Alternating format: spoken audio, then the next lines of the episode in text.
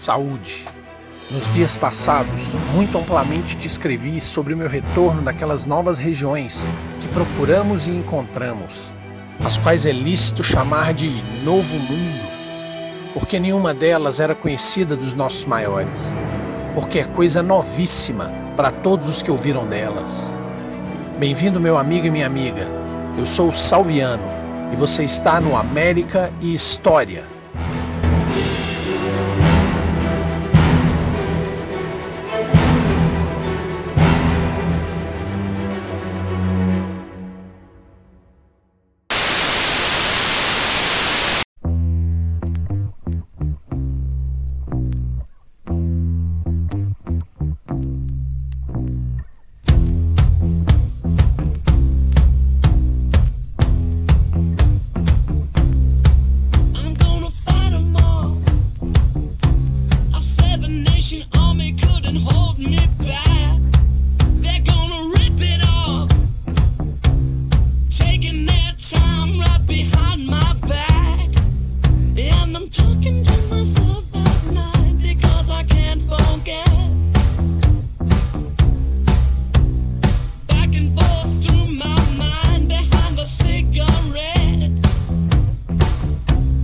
Era uma vez uma cidade com grandes clubes que disputavam heróicas batalhas de um esporte nacional conhecido como futebol.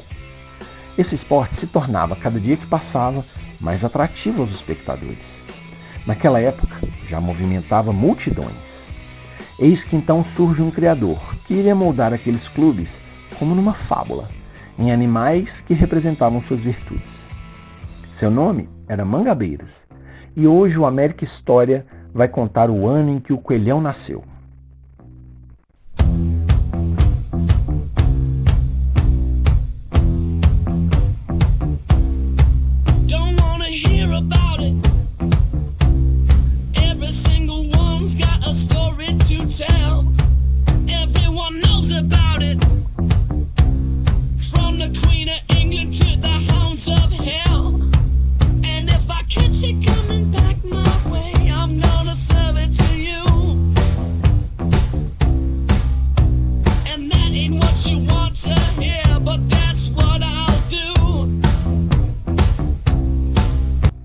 ...1945 foi o ano em que a Segunda Guerra Mundial acabou.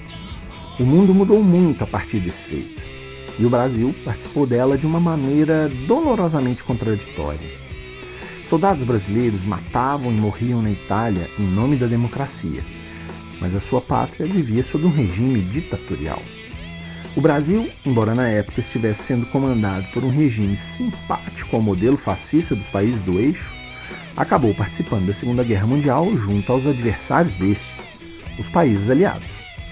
Durante o ano de 1942, em meio a incentivos econômicos e pressão diplomática, os americanos instalaram bases aeronavais ao longo da costa norte-nordeste brasileira.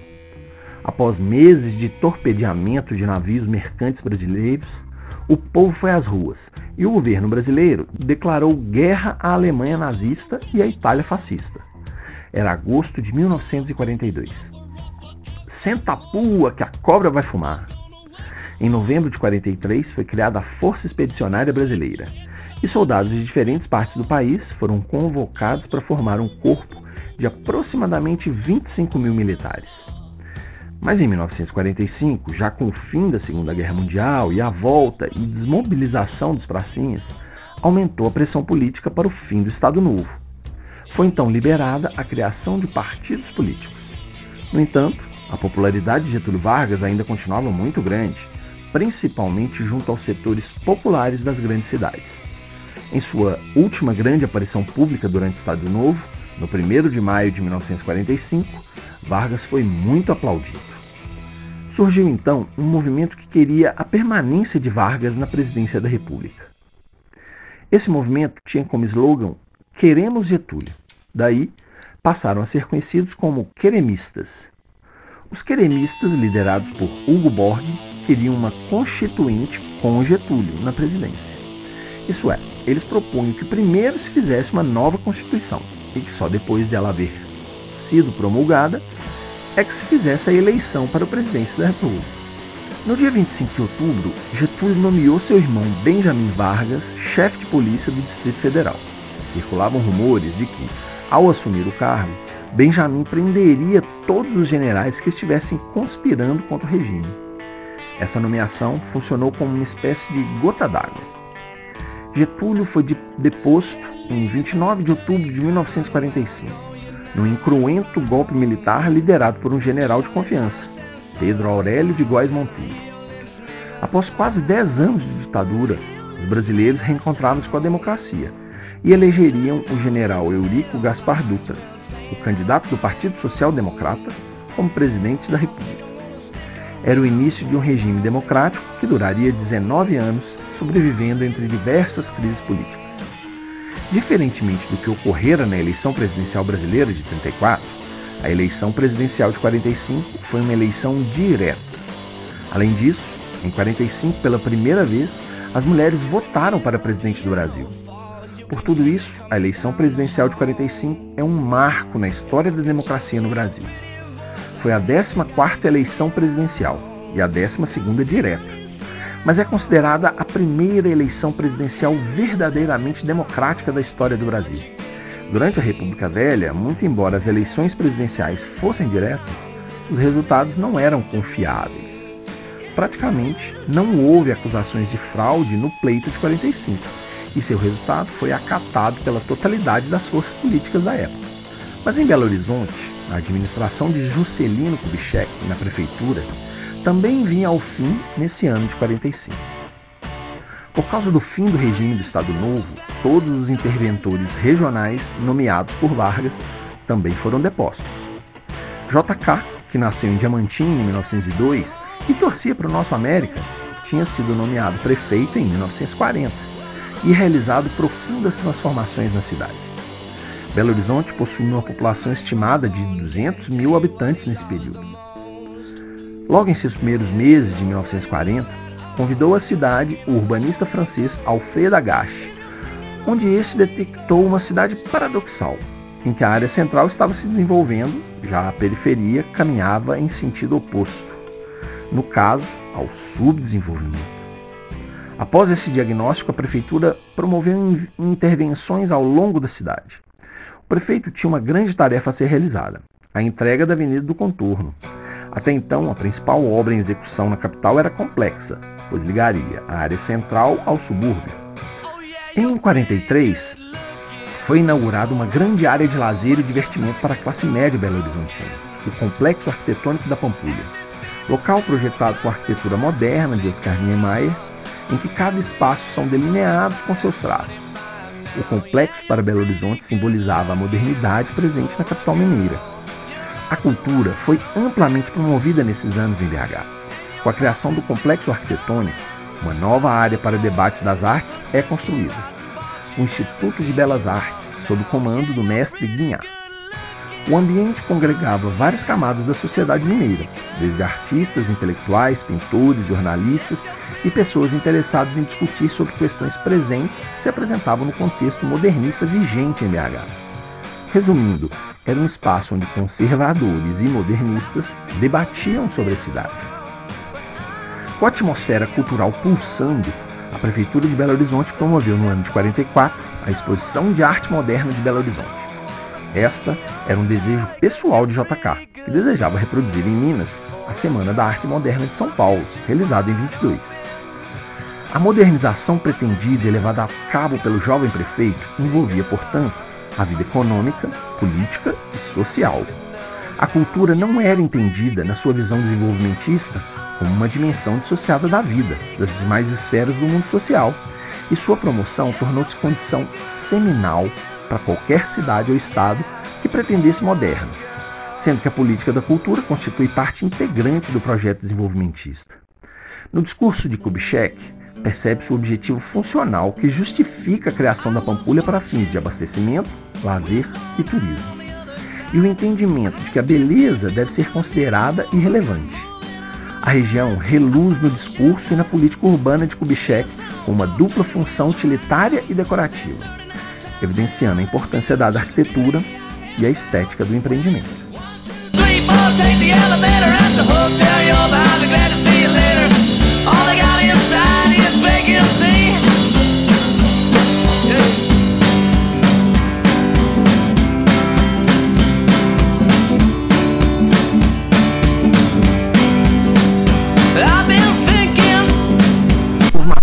dos principais clubes mineiros foram criados sobre o traço do cartunista e jornalista Fernando Piero Sete, mais conhecido por seu pseudônimo Mangabeira, a serviço da extinta redação do Folha de Minas.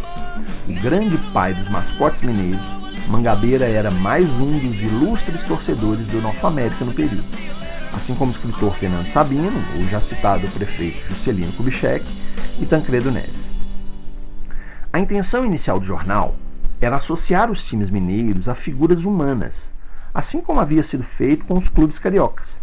O Atlético seria um índio carijó, o Siderúrgica um homem de aço, enquanto América deveria ser caricaturado como um aristocrata.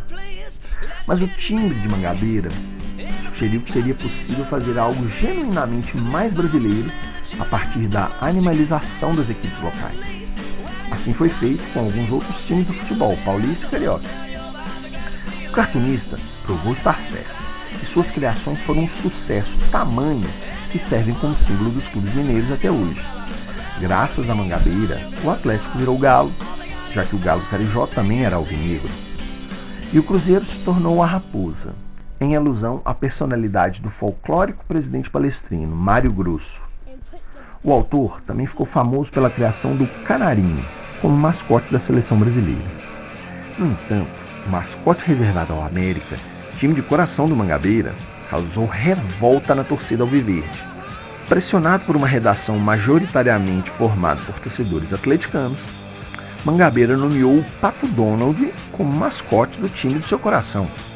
Segundo o autor, o personagem, além de ser americano de nascimento, representava espírito questionador e polêmico do clube alviverde e seus dirigentes que ainda estavam marcados pelos diversos embates contra a Liga Mineira desde o decacampeonato. Mas a torcida americana considerou o animal um desrespeito à instituição e, sem querer estar associado a um debochado e inofensivo pato, repudiou o novo mascote. Mangabeira só se redimiu perante seus conterrâneos alviverdes quando seguiu o próprio instinto e tirou um coelho da cartola. Na verdade, sua opção favorita desde o princípio. Agora sim, a torcida americana exigente desde o passado, enfim aprovou o novo mascote e um dos principais símbolos americanos estava criado. Como agradecimento, a redação do Folha de Minas recebeu incontáveis telegramas e cartas de agradecimento de americanos prestigiando o Mangabeira. A ideia nasceu do sobrenome de muitos dirigentes do América à época, mas o lado simbólico também pesou. Segundo Mangabeira, o América era um clube aceso, sempre pronto para o que desse e viesse. Ao mesmo tempo, era um clube delicado, de torcida fina. Um coelho, não é? Para eternizar o novo mascote, o autor publicou uma charge em que o pato enfia uma espada na barriga, no melhor estilo araquiri, enquanto o coelho ao fundo assiste tudo em meia gargalhadas. A charge foi bem recebida pelo público e desde então nunca mais se falou no velho mascote. O pato estava morto e o coelho mais vivo do que nunca.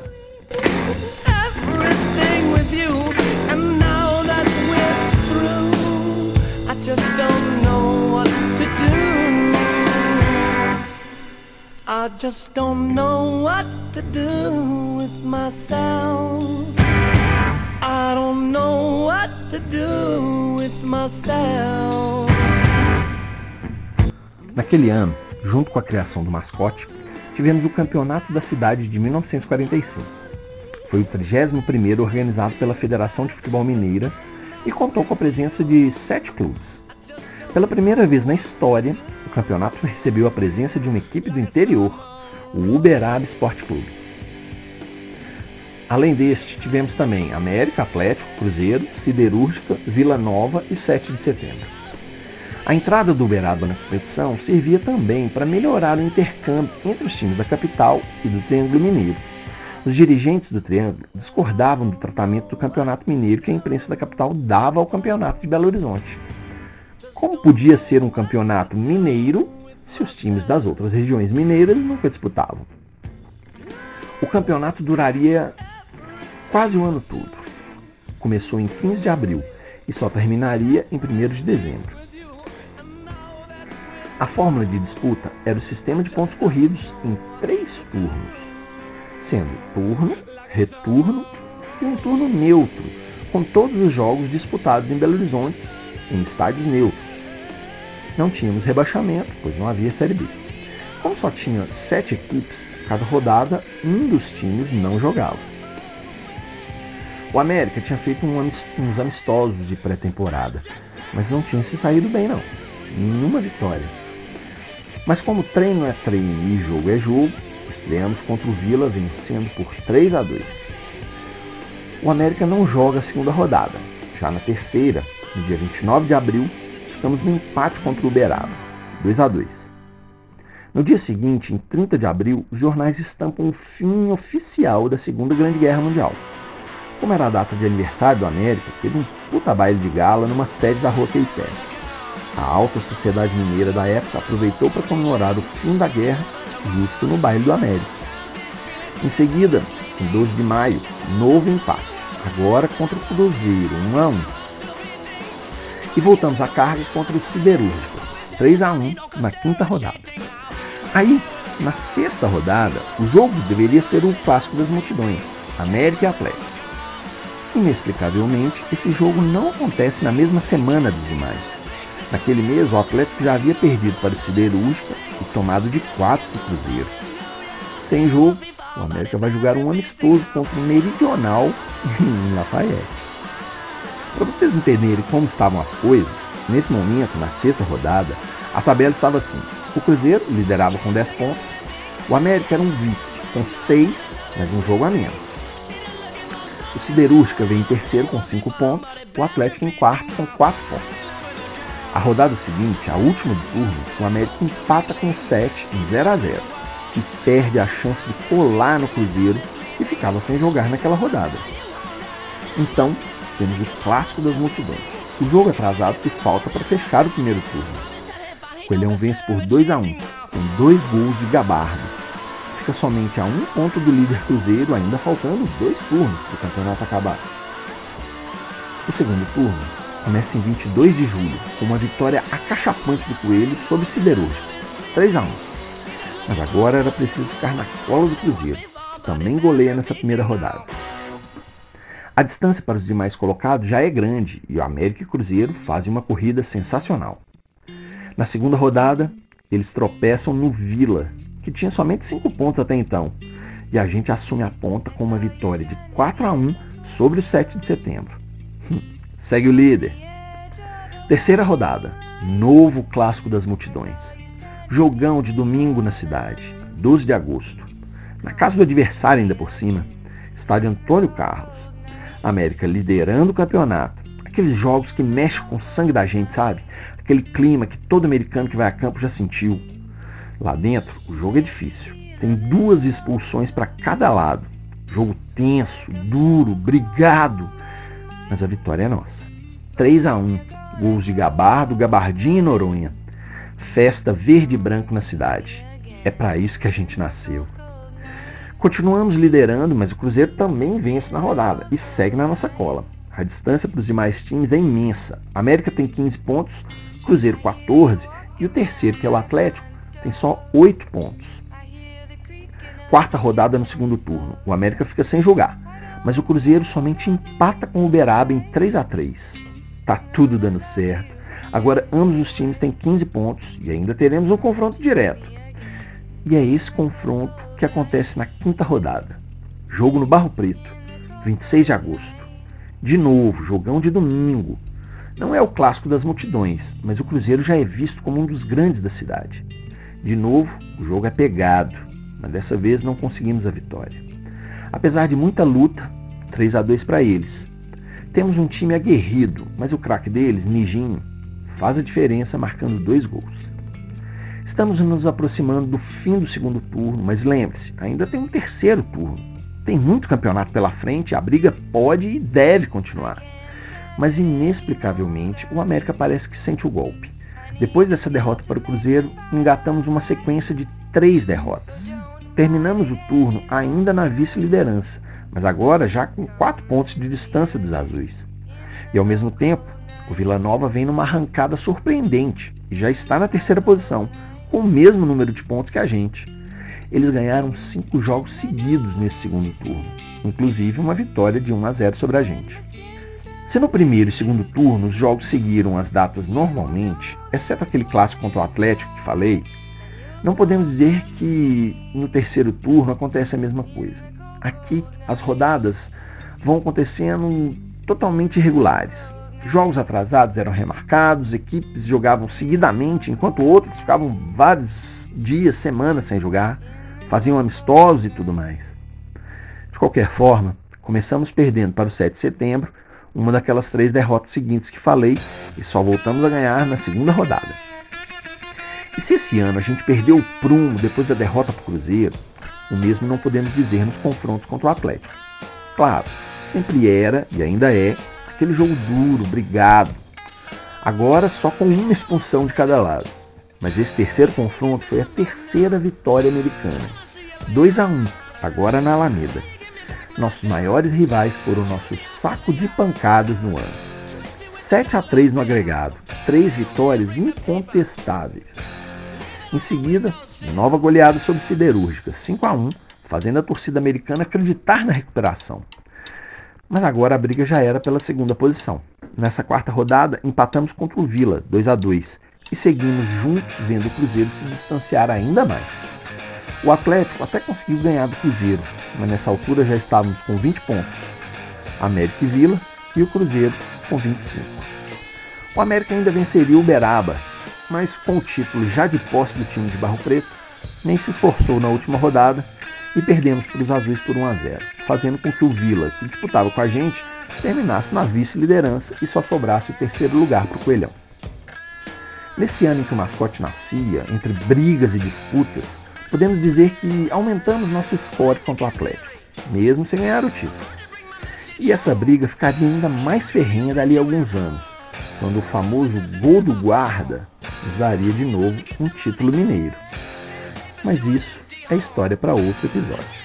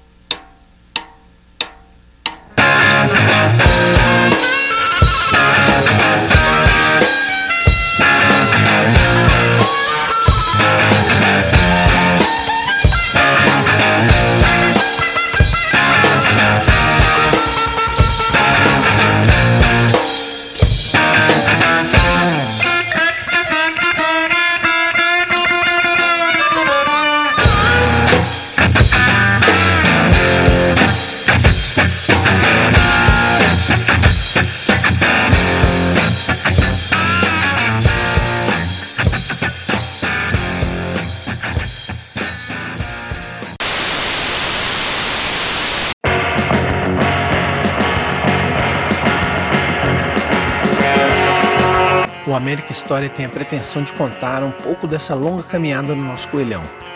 Cada episódio vai contar um ano da nossa história, exaltando suas vitórias, recordes, celebrações e homenagens, mas também com suas derrotas, seus erros, suas provações, sempre contextualizando com o que de mais relevante aconteceu nos diversos períodos da história em que ele esteve presente.